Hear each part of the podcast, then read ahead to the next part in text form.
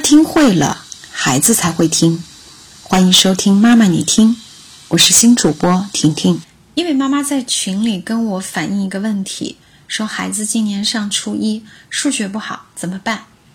问题讲的非常简单明了，九个字。那要的结果是什么？其实我们也可以预想到，就是孩子的数学成绩好。为了证实这一点呢，我让妈妈讲了她的目标，她的目标是要让孩子把数学考到八十分。我在前一段时间跟大家分享过关于目标，其中一个很重要的因素是，一定是自己的力量可以完成的。所以我们试想一下，谁去考试？孩子，对吗？既然是孩子考试，分数肯定不是由我们来决定的。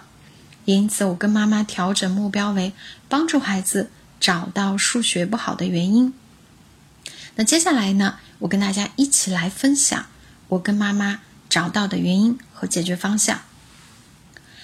大家同意吗？学习是学习者一个持续体验的过程。也因此呢，学习者本身的状态跟学习成绩有直接的关系。很多时候，我们以为是学习方法的问题，所以就去多训练，熟能生巧。这也是家长最在意、老师最擅长的发力点。但真的是这样吗？接下来我跟大家去分享三个除学习方法之外的原因。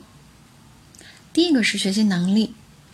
我们知道，每个孩子学习的过程其实是。信息的输入、加工再输出的三部曲，每个孩子学习能力的通道不同，接收信息的量也不一样。我们看一下视觉型的孩子，他喜欢眼睛看到的演示，所以呢，眼睛其实看到的东西是所有接收信息里面最快的。那这样的孩子的学习特点，学得快，忘得也快。听觉型的孩子呢，他更喜欢听逻辑推理强的，声音悦耳的、柔和的，他是用听觉通道在接收信息的。我们再来看感觉型的孩子，感觉型的孩子呀，他消化吸收的过程会慢一点，因为他要自己去加工，直到他能够被感觉所接受，也因此他接收的慢，同时记得特别牢。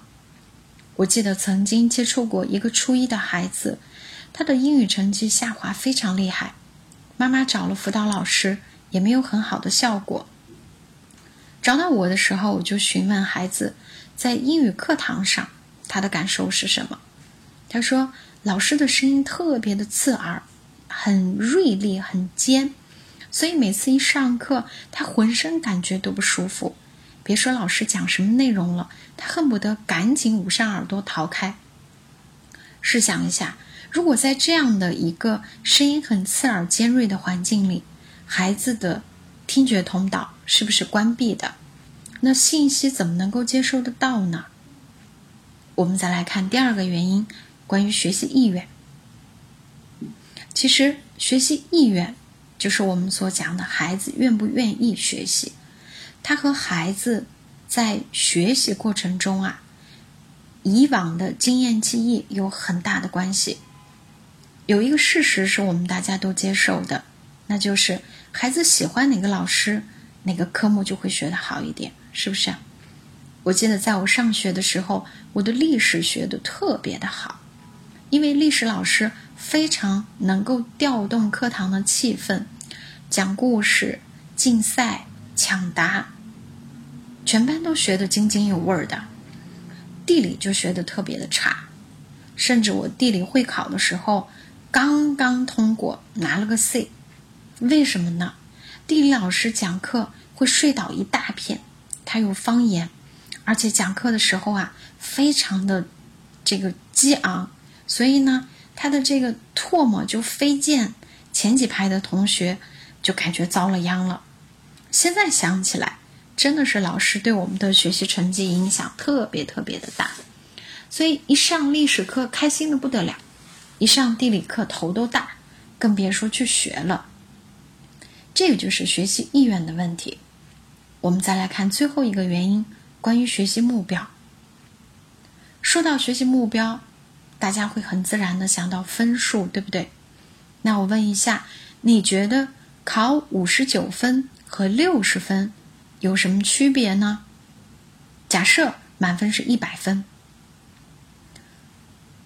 我相信很多朋友会自然的想到五十九分是没有及格，六十分是及格了，是不是？可是当我们就去看这个分数的时候，五十九分说明我们有五十九分的题会了。有剩下四十一分是我们接下来学习的方向，六十分呢，那就是接下来四十分是我们学习的方向。因此，其实啊，真正学习的目标是我们内在的动力，不是外在的标准。假如分数被我们身边的人赋予了一些衡量我们好坏、及格还是没有及格的意义，那么这个分数。就不会成为我们学习的目标和动力了。那我们接下来看看怎么做。既然找到了原因，那我们该怎么做呢？首先，第一个，我们要锁定家长的目标。还记得吗？刚才我说，我跟家长去调整目标，帮助孩子找到数学不好的原因。既然是帮助，那主体当然是孩子。既然是帮助。我们除了去下指令要那个结果之外，我们还能做什么呢？更多的去询问、倾听孩子在学习过程中哪些信息，可能这些信息就像福尔摩斯破案一样，能让我们找到解决办法。更多的去关心学习者的状态，学习者的状态好了，学习成绩自然就好起来了。第二。启动学习意愿其实是提升学习成绩的关键。愿不愿意太重要了，对不对？所以我们不妨啊，先不要急着去定什么学习目标，先给孩子描绘一个数学成绩轻松上升以后他的美好的愿景。我经常给孩子们描述，假如说哈，有一次考试。突然间，你的数学成绩提升了十五分或者二十分。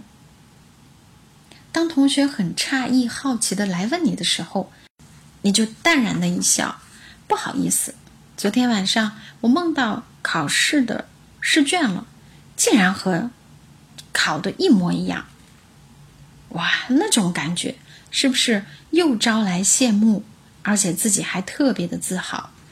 所以我们会发现，其实每个孩子都想要一个更好的明天，只不过我们人的本能是趋利避害，很多时候我们不相信自己能做到，畏难，所以就逃开了。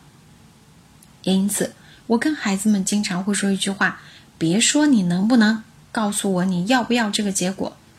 他当然要。因此，关键是启动孩子的学习意愿。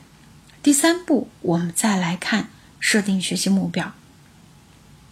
既然我刚才讲到了分数对我们的意义是决定接下来的工作方向，是四十一分要去学还是四十分要去学，那我们当然可以制定一个阶段性的目标，并且是孩子跳跳脚就够得着的。因此，在我带的孩子们里面，他们。不管是从二十五分到三十分，还是从三十分到四十分，只要有进步，就通通能够得到肯定。其实啊，自信不就是这样建立的吗？多做，多做得到，多因为做得到而得到肯定和自我肯定。所以，学习目标的设定一定是从阶段性目标，然后达到我们要的那个终极的目标。最后，我们可以做的是，去更多的熟悉了解你的孩子接收信息的方式，它是视觉型的、听觉型的还是感觉型的？善用他现在的学习通道。如果是一个视觉型更强的孩子，那么在他学习的时候，我们就可以用色彩更加丰富、变化比较多，而且呢，看起来非常的。美观整洁的方式来让他学习，这样孩子的学习的状态愉悦度是很高的。如果是听觉更擅长的孩子，我们不妨多跟他去放一些讲解的音频，并且啊，声音要特别的悦耳，是他能接受的，而且逻辑思维要强，简单直接，他听起来很容易进入到自己的头脑里面去。感觉为主的孩子呢，我们要鼓励他自己动手去试，只有在试的过程中。他自己拿到那份身体的本体感，他才会转变成自己的习惯和能力。因此，对于感觉型的孩子来讲，试错其实是通往他实现目标的最好的捷径。当我们知道孩子擅长的学习通道以后，我们还可以尝试打开其他两个他不擅长的通道。用这样的方式，我们想象一下。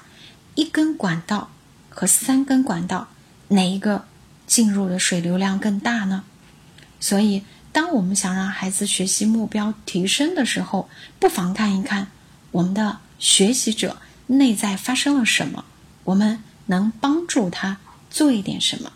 学习固然是孩子的事情，同时了解、熟悉、分析、帮助学习者，是我们作为孩子身边。爱他的人最重要的价值。